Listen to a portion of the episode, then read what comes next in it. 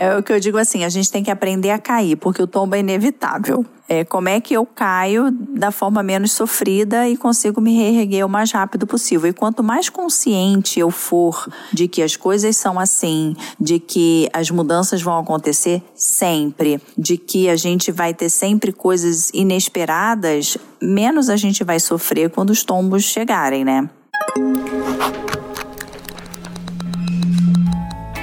Todos Cash conteúdos para você ter uma franquia de sucesso.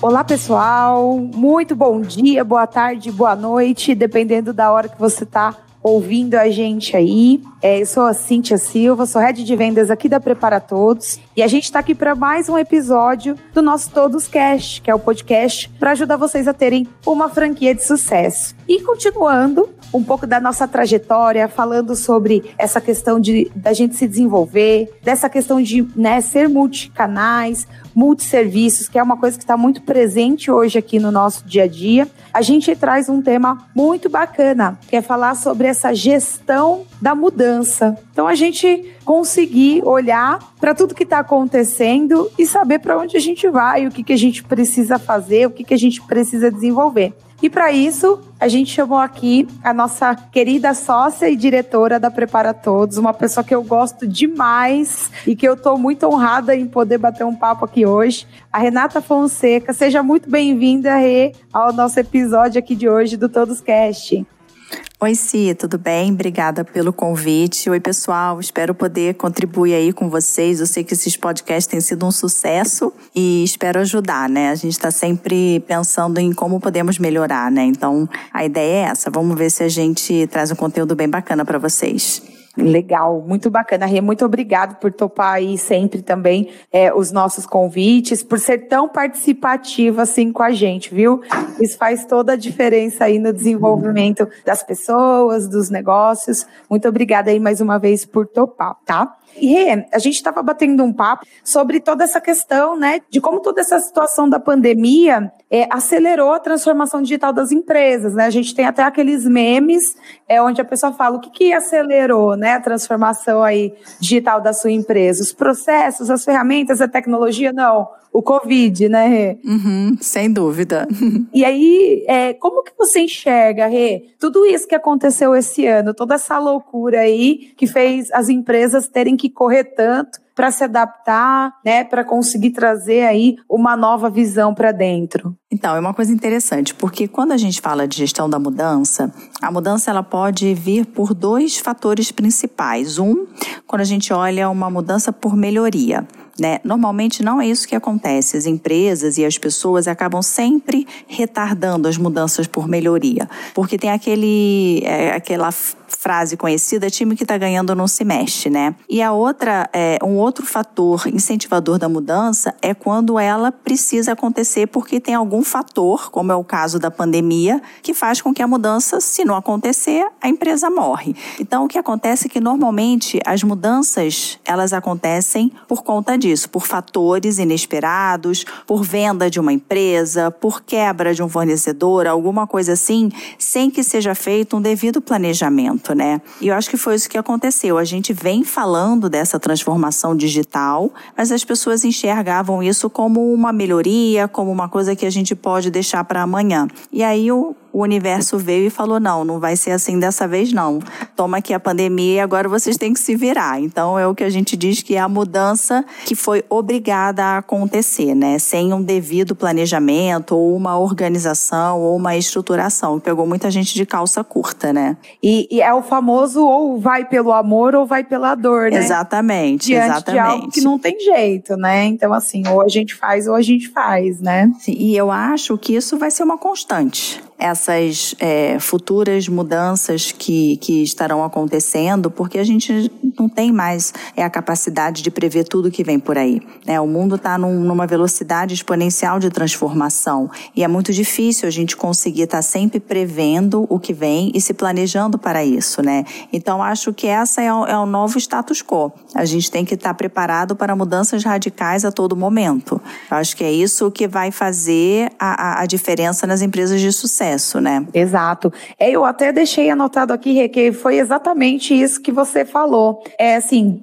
como que a gente passa por essa fase que já não é mais uma fase, né, Rê? Já uhum. faz parte do nosso dia a dia, né? É uma coisa, igual você falou, que está em constante evolução, que é a principal característica da questão do mundo VUCA, né? Que a gente tanto fala, né? É, eu acho que o, que o importante é assim, é a gente tomar consciência de que essa é uma realidade, né? Não adianta tapar o sol com a peneira. E como é que eu me preparo para uma realidade onde eu não sei exatamente o que vem por aí? Eu acho que tem algumas questões que a gente precisa estar tá sempre trabalhando, né? Uma delas é que é a visão sistêmica. Mas o que a visão sistêmica tem a ver com isso? A partir do momento que eu entendo como as engrenagens funcionam, como, por exemplo, uma área impacta na outra, como um produto impacta na área industrial, falando de indústria, por exemplo, como uma lei impacta é, no meu comércio, eu começo a desenvolver uma visão mais holística, uma visão do todo. Isso me ajuda a pensar é, nas decisões que eu vou tomar. Então, por exemplo, se eu tenho que tomar uma decisão rápida, urgente, eu quanto mais informações sobre o impacto que essa decisão vai ter no todo, mais assertiva vai ser essa decisão. Então, por exemplo, quando veio essa questão da pandemia, o governo de São Paulo até definiu que fechariam todas as empresas, num determinado momento não poderia mais ter nenhum trabalhador e etc. Agora imagine as indústrias químicas, onde todos os tanques estão cheios de produto químico inflamável. A partir de segunda-feira ninguém vai trabalhar. O que, que se faz com isso? Explode a comunidade explode. Então, não dá para tomar uma decisão dessa sem ter uma visão do todo, um olhar do todo dos impactos. Então, acho que assim, as pessoas que vão sair na frente são aquelas que procuram sempre entender qual é o impacto da sua área na área do seu colega, qual é o impacto da sua decisão na visão da empresa, e aí procurar entender como que todas as engrenagens funcionem para que a gente não tenha nenhuma, nenhuma decisão que breque, né? Que obstrua o fluxo, né? Que é uma da das principais características, né, aqui da nossa, né, da nossa administração solidária, né, que é o todos por todos, né, também. Então, Sim. você tá ali preocupado não só com aquilo que tá é, acontecendo só ali no seu mundinho, na sua zona de conforto, né, dentro da sua caixinha, porque todas as outras coisas, de alguma maneira, impactam, né, nessa questão do todo. E é, é isso mesmo, assim, quando a gente pensa no todo, é, o olhar muda, né? Você sai de um olhar micro, você para de olhar a árvore e passa a olhar a floresta. Né? E aí eu acho que é, é um exercício que a gente precisa fazer diariamente. Uma outra coisa que eu acho assim muito importante da gente aprender a lidar é ter resistência à frustração. Porque muitas vezes a gente vai ter que pegar o plano, jogar todo no lixo e começar tudo de novo. E tem que trabalhar o desapego, né? É, porque não adianta a gente ficar apegado a um planejamento ou algum produto que a gente desenvolveu e que em questão de meses ou de anos se tornou obsoleto. Então você tem que estar preparado para rasgar aquilo e começar de novo e bola para frente, né? Não adianta ficar chorando sobre o leite derramado. Então, eu acho que a resistência à frustração é uma competência importante, difícil, né? Porque normalmente a gente se dedica muito naquilo que a gente está fazendo e de uma hora para outra você tem que simplesmente pegar e abandonar o barco. Eu me lembro, na própria Prepara, a gente teve uma reunião em fevereiro, fizemos todo o nosso planejamento, lembra disso, Cíntia, lá em São Paulo. Foi uma reunião muito bacana e tal. Fevereiro não, foi março. Eu sei que na semana seguinte a gente não pôde mais ir para o escritório. Ficou escrito lá na, nas nossas lousas tudo que a gente tinha planejado. E eu pensei, meu Deus, a gente passou dois dias fazendo um monte de planejamento e que a gente não vai poder executar. E agora? Claro que deu desespero, somos todos humanos, né? Não tem como fugir. Deu frustração, muita, muita frustração. Mas é, eu acho que a grande questão é quanto tempo você leva para voltar ao prumo né? A frustração vai ter, a tristeza, é, a sensação de que, poxa, eu trabalhei tanto para fazer isso e agora vou ter que começar tudo do zero. Mas quanto tempo você leva para voltar ao prumo e conseguir se reerguer e pensar agora diferente? Né? Então não dá mais para ser do como a gente estava imaginando, o que, que a gente vai fazer de diferente. Eu acho que essa essa volta por cima é que é o grande pulo do gato nesse sentido, né? Exato. É a gente antecipar é, o aceita que dói menos, né? Isso, exatamente. O aceita que dói menos e, e assim, ok, é, já aconteceu, a gente não tem como mudar o que aconteceu, bola para frente, o que, que a gente vai fazer a partir de agora? É, e é não sofrer com isso, né, Rê? Porque as pessoas elas carregam esse sofrimento? Muito, né? muito. Ficam pegadas, porque afinal de contas foi um tempo investido. Muitas vezes a gente estudou para construir aquilo, na maioria das vezes, inclusive, né? A gente se preparou, a gente buscou informação, você constrói tudo e de uma hora para outra você tem que começar tudo do zero, né? Mas eu acho que é um amadurecimento nosso mesmo, né? Profissional, de entender que isso faz parte do jogo. E se você não, não aprender a lidar com isso, você vai ser um profissional frustrado eternamente. E que está muito ligado à questão de olhar o copo meio cheio, né, Rê? Porque Sim. a gente, é, que, né, assim, é, o que, que a gente aprendeu com tudo isso, né? É, o que, que nas próximas vezes eu consigo aproveitar, né, é, para poder sair mais rápido dessa situação aí que a gente fica de frustração e de negação, né? Porque a gente é. parece que não quer que aconteça, né? É o que eu digo assim, a gente tem que aprender a cair, porque o tombo é inevitável é, como é que eu caio da forma menos sofrida e consigo me reerguer o mais rápido possível. E quanto mais consciente eu for de que as coisas são assim, de que as mudanças vão acontecer sempre, de que a gente vai ter sempre coisas inesperadas,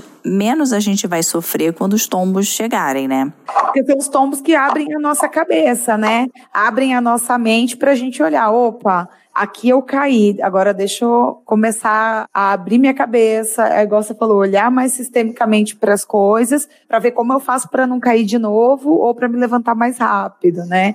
A gente tem muitas certezas, né, Rê? A gente se apega a essas certezas, Muito. a essas Sim. crenças que a gente constrói, né?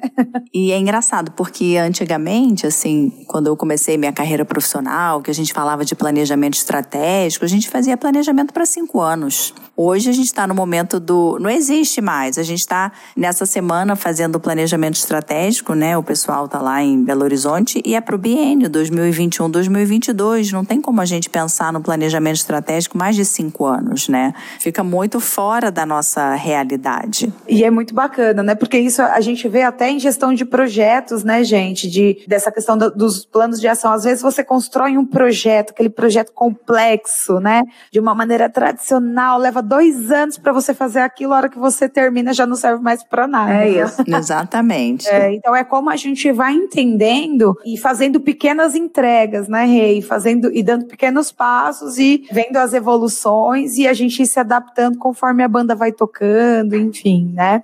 A gente já falou de visão sistêmica, então, né? Uma competência super importante, somada à questão do desapego. E aí, o que, que mais você deixa de dica, então, pra galera, Rê? A questão da resistência à frustração, né? Que eu falei, eu acho que essa é uma, é uma competência importante. E a outra é que eu, que eu falo desde sempre, é o aprender a aprender, né? A gente nasce totalmente incompleto e a gente vai ser incompleto sempre.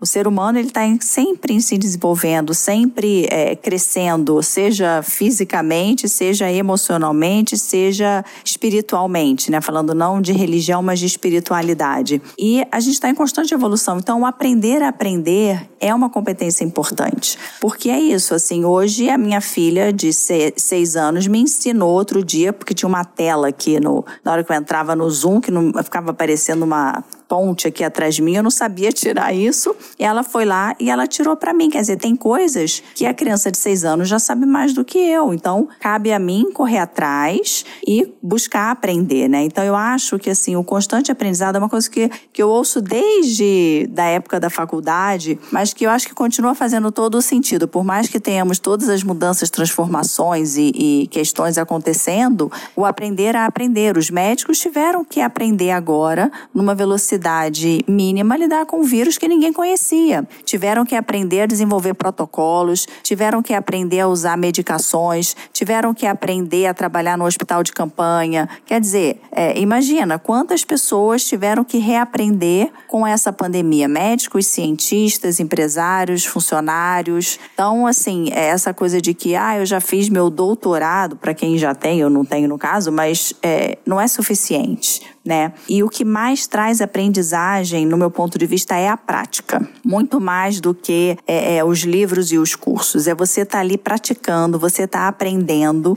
no dia a dia como é que as coisas funcionam, o que, que vai melhor, o que, que vai pior. Hoje eu estava até é, ouvindo uma, um, um, podcast e o, e o cara falando que muito do aprendizado, da ciência e tudo vem da própria prática, né? É, as pessoas sabiam que tinha uma doença, agora eu não vou lembrar o nome, nome que o limão curava. Mas o limão curava porque era vitamina C e aquela doença era combatida com a vitamina C. Ninguém sabia que o limão tinha vitamina C, ninguém sabia que a doença era combatida com a vitamina C, mas a prática já trouxe essa informação de que o limão curava. E aí depois você vai pesquisar o porquê. Então você está muito atento à prática. Eu acho que isso é importante. É por isso que é, eu convido muito é, as pessoas a conhecerem o dia a dia da organização, da empresa, ir para a rua, ver como é, como a venda funciona, fazer uma venda por telefone, usar o produto, porque é nessa prática que o conhecimento vem. Muito mais do que às vezes você está lendo um livro. Não, não, não estou aqui falando que a leitura não seja importante, não é isso. Mas não basta. Não basta eu ler, não basta eu fazer um curso se eu não estou ali no dia a dia do meu negócio, entendendo quais são as dificuldades dos meus vendedores, porque senão eu vou cobrar deles alguma coisa que não é possível de ser feita, né? Senão eu vou sugerir alguma alguma coisa que não faça sentido,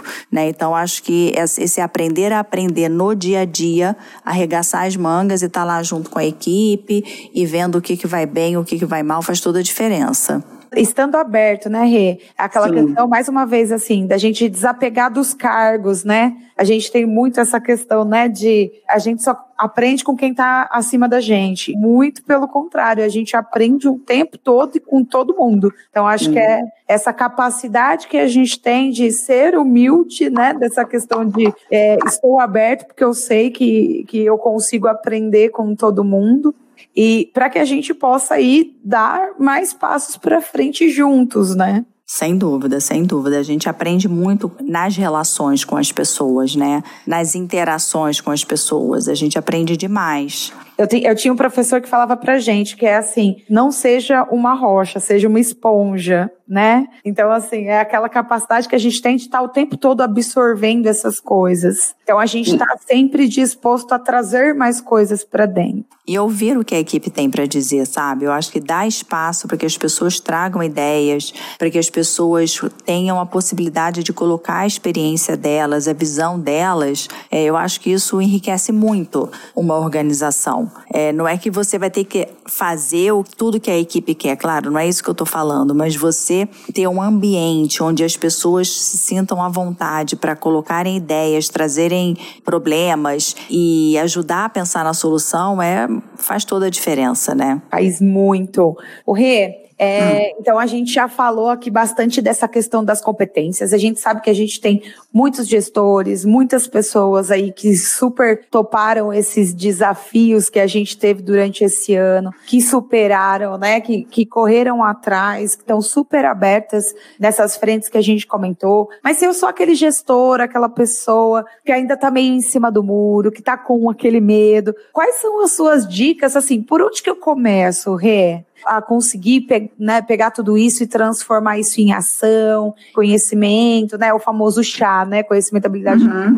de Como que eu consigo pegar tudo isso e começar a dar alguns passos? Qual que é a sua dica, assim, para eu começar, né? Não é uma pergunta fácil, mas deixa eu ver se eu consigo pensar aqui numa resposta. Eu começaria fazendo uma autorreflexão, assim, do quanto que isso me assusta ou não, do quanto que eu estou disposto a embarcar né, nessa viagem, vamos dizer assim. E aí eu escolheria uma ação É o que eu brinco assim, a mudança, ela é assustadora quando a gente olha um boi e pensa assim, caramba, eu tenho que comer esse boi inteiro. Mas se você come o boi aos bifes, facilita, né? Então, assim, vamos nos baby steps, né? Passinhos de bebê. Escolhe uma ação e faça essa ação. Experimente, porque é, a gente sempre acha que vai ser difícil, que é só para os outros, não é para mim. Mas quando a gente experimenta, as nossas crenças limitadoras elas começam a cair por terra, né? Então a minha, a minha dica é escolha uma ação, seja promova um fórum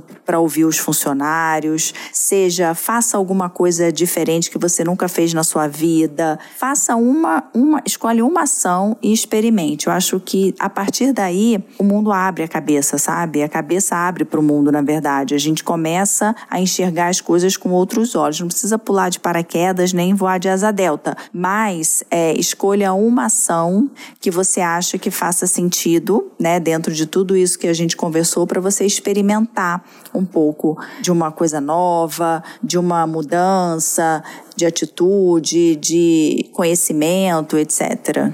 Eu gosto muito, Rê, dessa, dessa metodologia, né, da gente quebrar as coisas, né, para que elas não pareçam né, né, tão assustadoras. Eu brinco muito que é aquela questão, é igual quando a gente fala que a gente tem que emagrecer, né? Se eu falo que eu tenho que emagrecer 40 quilos de uma vez, é, aquilo me assusta, né? Porque eu começo Sim. a não enxergar é, meios de chegar naquilo. Mas quando eu falo, não, vamos, vamos por aqui, vamos perder um quilo por por semana, vamos melhorar isso daqui. O, o resultado ele vem desse hábito que a gente cria. Exatamente. Você vai criar um novo hábito. E aí o que é novo passa a ser automático. E aí você cria um novo novo. E aí esse novo novo vira automático. E aí você vai criando novos comportamentos, passos de cada vez, e esses novos comportamentos vão se tornando hábito. E aí fica tudo mais fácil, né? E o importante é ter consistência, não deixar de fazer. Porque a gente brinca, às vezes a gente não enxerga. E eu vi um vídeo essa semana que falou que é a consistência é que nem escovar os dentes.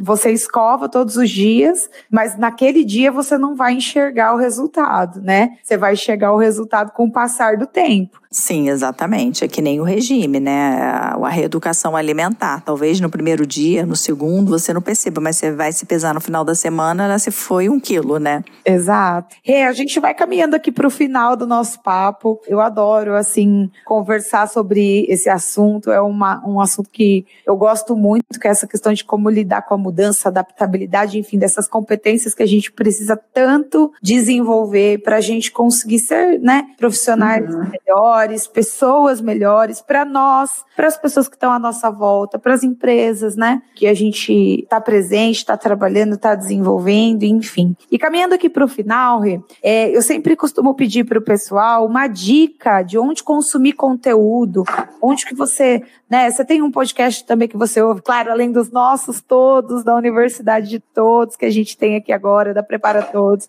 Gente, a gente tem conteúdos muito legais sobre o mundo VUCA, né, Rê? Agora Sim. tem um novo, Rê, divulga pra gente aí, a gente é, acabou de lançar uma nova trilha, né, da Universidade de Todos, compartilha com o pessoal que pode ajudar também, né? se chama Tempo de Esperançar, que é junto com o filósofo Fernando Moraes, que ele faz umas reflexões muito profundas sobre o momento que a gente está vivendo, sobre o ter versus o ser.